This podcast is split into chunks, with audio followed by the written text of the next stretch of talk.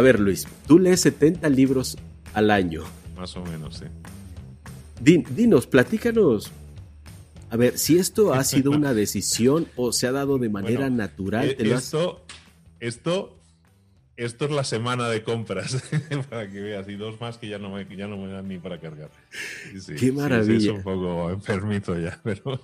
A mí también me encanta leer, a mí también me encanta leer. ¿Cómo nace tu, le puedo decir, pasión a la lectura? ¿O ya ha dejado de ser pasión y ahora es tu modus vivendi? No, eh, sí es un modo de vida, pero lo era antes, lo era antes.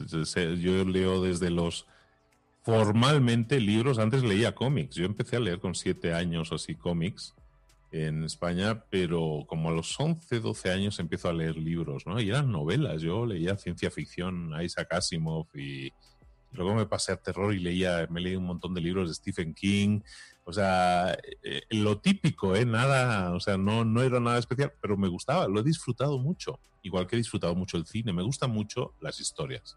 Me gusta mucho que me expliquen historias. Y, entonces empecé así, pero como a los 20, 22 más o menos empecé a leer algún libro de, no ficción y, y, me fue atrayendo, me fue atrayendo porque eran herramientas útiles, válidas.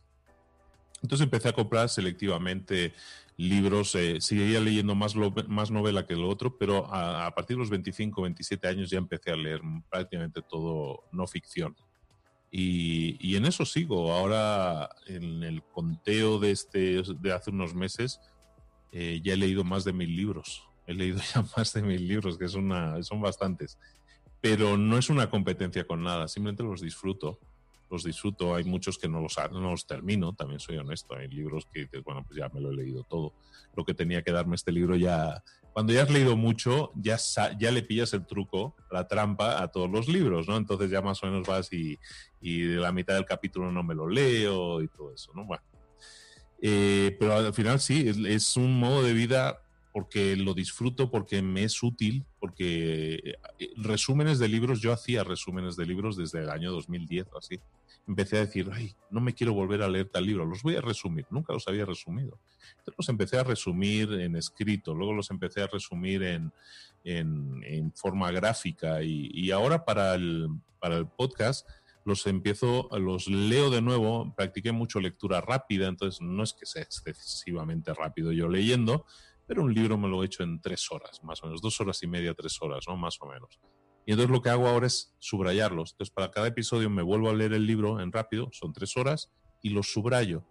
Y, eh, y básicamente grabo el podcast eh, ahí, a capela, sin, simplemente con los subrayados que he hecho del libro. Entonces ahí voy pasando rápido, es en digital, digamos, subrayo en digital para que no se escuchen las hojas y así, y así se hacen los resúmenes. Eh, grabación de cada resumen que me lleva tres horas porque hay que quitar la mitad de lo... Sí, sí, pero bueno, me, me, equivoco o empiezo a decir, digo, no sé ni de qué estoy hablando, te lías, ¿no? Porque al final estás encadenando ideas y les intentas dar un sentido. Y cada vez soy mejor en eso, porque llevo cinco años haciéndolo pero, pero aún así hay que quitar mucha, mucha cosa de lo, de lo que grabo. Pero eso es, esa es la historia, o sea, leo libros porque me gustan, porque los disfruto, seguiré leyendo libros aunque no haga podcast, aunque no haga nada de eso, seguiré leyendo, es parte de mi vida y creo que es una excelente, excelente eh, elección ¿no? a la hora de formarte, hacerlo con libros.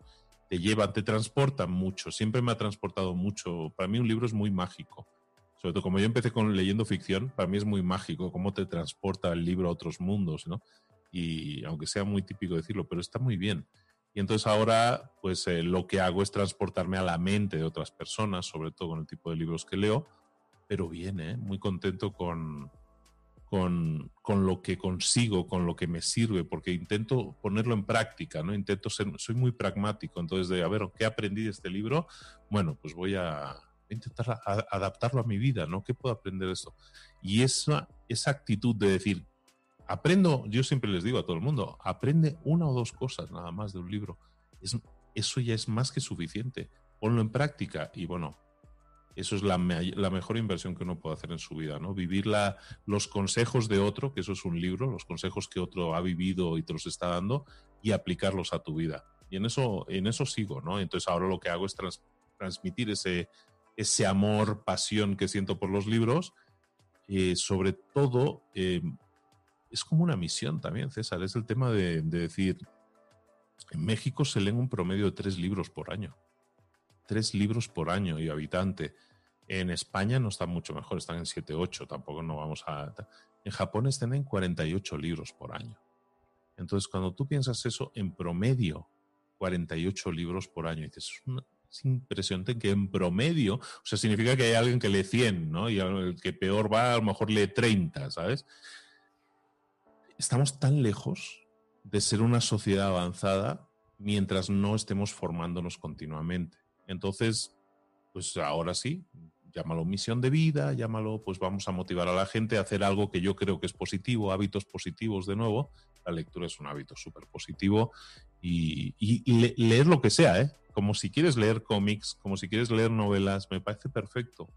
Enriquece muchísimo tu forma de hablar a tu lenguaje, expande tu mente, te permite pensar diferente, ver el mundo o la vida con los ojos de otra persona. Todo cosas positivas. Entonces, pues yo animo mucho a la gente y por eso eh, cuando decidí como hobby crearme mi propia radio, pues hice mi, podcast. ¿Y de qué, de qué voy a hablar? Pues era muy obvio para mí hablar de libros. Claro. Y, además, por ejemplo, acá en México me encontré con un dato que es todavía más desalentador. Y es que México leía tres, cada vez está leyendo menos, cada vez menos. Y, y esto me hace pensar, estaremos leyendo menos, pero nos estaremos preparando de otras formas, como por ejemplo a través de un podcast, de un video, etcétera. Es decir, un audio, un audiolibro, un video o un podcast es lo suficientemente fuerte o potente como para reemplazar un libro leído? Es una opción válida para absorción de ideas. O sea, si tú no tienes tiempo, mi podcast tiene éxito porque mucha gente mm, dice, yo no tengo tiempo para leer, escucho a Luis cuando voy al trabajo y ya he leído un libro cuando llegue al trabajo bueno, está bien, es una forma de verlo, porque absorbes ideas, ¿no? Yo creo que no lo sustituye en ningún caso, ¿no? El, hecho de que lean cada vez menos es porque dedican cada vez menos tiempo a eso y están dedicando más tiempo a, redes sociales. Pero el consumo en redes sociales es en la mayor, bueno, somos youtubers en el fondo tú y yo y vas en YouTube, vas a la pestañita o a la opción de tendencias y ahí te dice lo que está viendo la gente. Y lo que está viendo la gente no es cultura, no, no es cultura, no es, no es aprendizaje, ¿no? Cultura puede ser todo, ¿no? Pero no es aprendizaje, no están aprendiendo nada realmente, ¿no? Están entreteniéndose. Es muy válido entretenerse, la evasión es muy válida, pero yo creo que estamos desperdiciando horas en, en eso, ¿no? Yo, no sé, yo a lo mejor ya, ya soy muy mayor, pero eh, hubo un tiempo que no había teléfonos con pantalla y los teléfonos eran solo para hablar por teléfono. Y la gente iba en el tren o el transporte, iba hablando, iba leyendo, iba haciendo cosas, ¿no? Entonces es normal que tenemos, o sea, todo el mundo, el 100% de las personas va con un teléfono en la mano o cerca o tocándolo en el bolsillo, pero tocándolo, ¿sabes? No lo apartan. Ese es, es como ir en el viejo este con la pistola en la mano todo el rato, ¿no? Entonces, es importante que desconectemos. Tú decías antes, yo no soy usuario de redes sociales, yo tampoco, yo tampoco, o sea, para mí es un trabajo, o sea, es parte de mi trabajo, ¿no? Yo no, no utilizo Facebook per se, no utilizo Instagram per se, o sea, lo utilizo para ver qué puedo crear, tengo que ayudar a la gente, es un medio de comunicación para mí, ¿no? Pero hay mucha gente, pero claro, yo tengo un hábito muy instaurado de hace muchos años de lectura de libros, ¿no? Y la gente hoy en día es muy difícil que si los padres no están encima, eh, ese hábito lo adquieran. Lo adquirirán más adelante, supongo, ¿no? Yo con mis hijas soy muy pesado, pero bueno, mis hijas ven que en mi mesa hay ahora mismo 11 eh, libros. Eh, mis hijas, mi mayor hija tiene, mi hija mayor tiene nueve años y ha leído más libros en su vida que yo cuando tenía nueve años. O sea, eh, se puede todavía hoy en día en la época digital ser lector, pero hay que hacer un esfuerzo, hay que hacer un esfuerzo porque es muy fácil dejarse llevar de nuevo por, la, por el río. Y, leer es tan importante, hay tanto valor, tantos libros buenos y tantos libros malos también, ¿eh? hay que decirlo, pero, pero, pero hay mucho libro bueno. Si uno no sabe qué escoger, no sabe qué leer, que se deje llevar por las recomendaciones o que escuche el podcast y, diga, mira, este me, me latió más, me gustó más ese, ¿no? Me lo voy a comprar. Eso está bien, ¿no? Se deje recomendar por gente o simplemente que compre lo que está comprando todo el mundo y, y está bien es cultura en su grado máximo y tenemos que, tenemos que cuidarla, ya sea en papel o en electrónico, me es indiferente, pero el, hábito de leer es, no se puede perder. Estoy completamente de acuerdo, una vez más contigo. O sea, estamos en, la, en sintonía total. Para mí, mis más grandes mentores y la respuesta a muchos de mis peores problemas la he encontrado en un libro o en varios en muchos, a lo mejor la suma de muchos es la respuesta a esa, a esa problemática que tenía en ese preciso momento. Yo soy una persona que no ha tenido la suerte, la fortuna o como se le quiera llamar, de tener cercanía con grandes empresarios, con grandes autores, vaya, eh, he vivido de una manera más bien eh, íntima casi toda mi vida. Pero en los libros he encontrado a mis más grandes maestros, uno de ellos me sacó de la pobreza y no tiene ni idea, que fue William Cohen. Él dirigió mi camino hacia el ser consultor y realicé todo lo que él hizo y lo logré.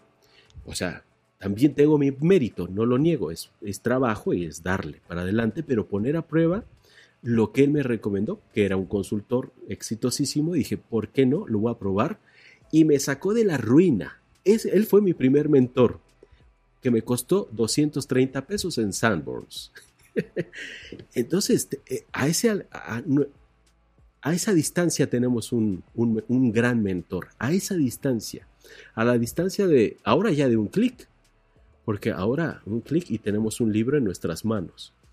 Y por eso es que yo lo recomiendo tanto, no tanto como tú, pero sí, yo procuro recomendarlo, obviamente porque a mí me ha ayudado muchísimo y espero que, que la gente lo siga haciendo, lo siga haciendo, porque además te enriquece y que pruebes como tú lo, lo, has dicho antes. No solo no ficción, experimenta porque tal vez en alguna novela te encuentras otro tipo de respuestas brindado de una manera diferente a la que hubieras encontrado en no ficción, pero ahí hay una riqueza también impresionante novelas, eh, eh, eh, cuentos que vale mucho la pena experimentar. Y yo creo que tal vez al principio sí requiere de esfuerzo, como lo has dicho antes, pero llega un momento en el que la lectura te envuelve tan placenteramente que decides continuar ya por voluntad propia y te haces un lector asiduo por, por voluntad, por hábito, por necesidad hasta cierto punto. A mí me pasa eso. Yo si no leo tres días, no sé, no sé. De hecho, creo que nunca lo he hecho. Nunca he llegado a estar tres días en leer. Es verdad. Hace muchos años que no me pasa eso. Pero eh, vaya, e, es parte de uno y, se enriquece como persona. Yo lo puedo ver. Bueno, yo cuando platiqué por primera vez eh, en persona contigo dije, mis respetos, qué nivel de cultura tiene Luis y la retención, eh, eres una biblioteca andando al que recurres a los datos de una manera magistral. O sea, aquí tienes los datos y los extraes a voluntad, que yo no tengo esa capacidad, ¿eh? Eres admirable. No tanto, Tú, tú, que me ves bien con buenos ojos, no tanto, no tanto, no. Soy olvidadizo, porque ya es mucha información, pero está bien, o sea, eh, uno tiene que ser selectivo y también se le quedan cosas que, mm, que él escoge que se le queden, ¿no? Hay cosas que a las que le das más vueltas son las que más se te quedan. Está bien, está bien. Pero sí, sí, en, cualquier caso te digo, la meta no es, no es competitiva, no es decir, tengo que leer 70 en este año o 50 o 20, da igual, pero tengo que leer. Eso sí, es adictivo totalmente. Lo que dices es una adicción, no, pero es droga que no quiero dejar estar.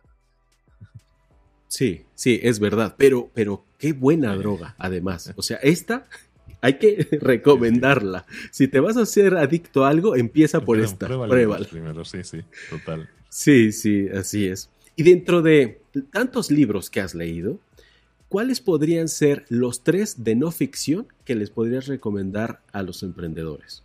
Depende un poco, recomiendo, tengo varios libros de Arsenal que siempre recomiendo, dependiendo un poco del estatus en el que se encuentren, ¿no? Pero sobre todo, eh, últimamente estoy recomendando más incluso. Eh, hay un libro que se llama El mito del emprendedor en español de E-Myth. Eh, E-Myth es de Michael Gerber, que me parece clave. Me parece clave que toda persona que tenga un negocio en el estado en que se encuentre, que tenga un negocio que sepa eh, de ese enfoque, que básicamente es el enfoque de crea o cuida tu negocio como si fuera una franquicia, ¿no? Como si lo fueras a franquiciar, ¿no? Y crea sistemas y todo eso. yo creo que esa es la clave de que un negocio sea exitoso. Entonces, el mito del emprendedor lo recomiendo muchísimo. Eh, hay uno que recomiendo mucho, que es español, eh, de Trías de Bes, se llama El libro negro del emprendedor. El libro negro del emprendedor es una de las lecturas más rápidas que un emprendedor se pueda echar a la cara. Yo eh, yo creo que en una o dos horas cualquier persona se lo lee. Y, en un par de horas vas a tener la visión pesimista realista de lo que es ser emprendedor, de, si tienes socios, hay veces que te puede salir mal con los socios, de si, de si no haces esto te pueden salir mal. Es decir, te da una visión pesimista realista que yo creo que es muy necesaria. O sea, podemos enarbolar la bandera de que sé emprendedor y todo te va a ir bien, pero no sería real. Y en ese libro básicamente lo que estás viendo es que no todo sale bien, que a veces tienes socios y, no, sale, te, no te sale bien con los socios o que haces campañas de publicidad y no funcionan, que las ventas se exigen de determinadas cosas. En definitiva, golpe de realidad, un baño de realidad para que tú sepas, oye, pues eh, no todo es color de rosa en el emprendimiento, hay cosas que pueden salir mal. Yo creo que es bueno que estemos avisados, ¿no? Entonces está bien que tengamos libros que nos, que nos empujen a emprender, pero también otros que nos pongan los pies en el suelo, que nos digan cómo pueden salir las cosas mal, que pueden salir a veces las cosas mal, ¿no? Fabuloso. Muchas gracias por las recomendaciones. Y ya, por último, voy a lanzarte solamente tres preguntas rápidas que tienes que responder eligiendo una u otra. ¿YouTube o Facebook? YouTube o Facebook, YouTube, sin duda. Business to business, o sea, B2B o Business to Customer, B2C. B2C, de hacer negocios con cliente final. Eh, hay un, bueno, para mí cliente final puede ser otro business, ¿no? Puede ser, pero el cliente final entendido de esa manera como el, que va a utilizar tu producto finalmente es, eh, es la mejor es la mejor sensación, lo que hablábamos antes, la gratificación que sientes y todo eso. Entonces yo el B2C definitivamente. Ok. Y por último, ¿emprendedor o empresario? Emprendedor, yo emprendedor. Emprendedor. Empresario requiere de una de una capacidad de, sistematizar cosas y todo que, y, un enfoque que yo no tengo. Yo estoy diseñado para ser emprendedor, no empresario. Yo dame, genero un negocio, pero yo cada dos, tres años tengo que estar cambiando. Entonces soy, emprendedor más que. Muy bien. Y por último, ¿cuál fue el último libro que leíste? bueno, no el último, el más reciente. El último libro que he leído es Maestría, ahora sí Maestría porque ah. no tengo que hacer el resumen este fin de semana, entonces me lo he releído ahora. Eh, estaba pensando a cuál. Estaba leyendo Millionaire Fast Lane, eh, la vía rápida del millonario o algo así, que me lo habían recomendado y no lo tenía yo muy presente. Y ese lo tengo por la. Leído una cuarta parte. Pero Maestría, ese sí me lo he chutado completo ahora para el resumen. Son 500 sí, Sí, sí, sí, sí. pues, Luis, ha sido un verdadero honor charlar contigo. Gracias por aceptarme eh, esta invitación. Te, lo agradezco. Esa, esa sencillez que tienes, a pesar del hombre y el emprendedor que eres y de todos tus logros que has tenido, aceptarme esta invitación para mí es un honor, un privilegio. No, César, el, gusto es mío, ya lo sabes, y un placer. Te tengo un aprecio muy grande, también lo sabes. Te admiro mucho, te sigo y para mí es un honor estar en tu canal y, en tu podcast. Y vamos, cuando quieras, lo que quieras y como quieras. Igualmente, igualmente, Luis. Igualmente, es mutuo. Te admiro mucho. Te respeto y te mando un fuerte abrazo. Que te vaya bien y que sigas cultivando éxitos y emprendiendo más proyectos para seguirnos aportando que eso es lo Los dos seguiremos sumando y, bueno, que al final la audiencia se beneficie de ello. Nosotros seguiremos trabajando para ello. Muchas gracias. Te mando un fuerte abrazo. Un abrazo. Que estés bien. No olvides seguir a César Davián en todas sus redes sociales.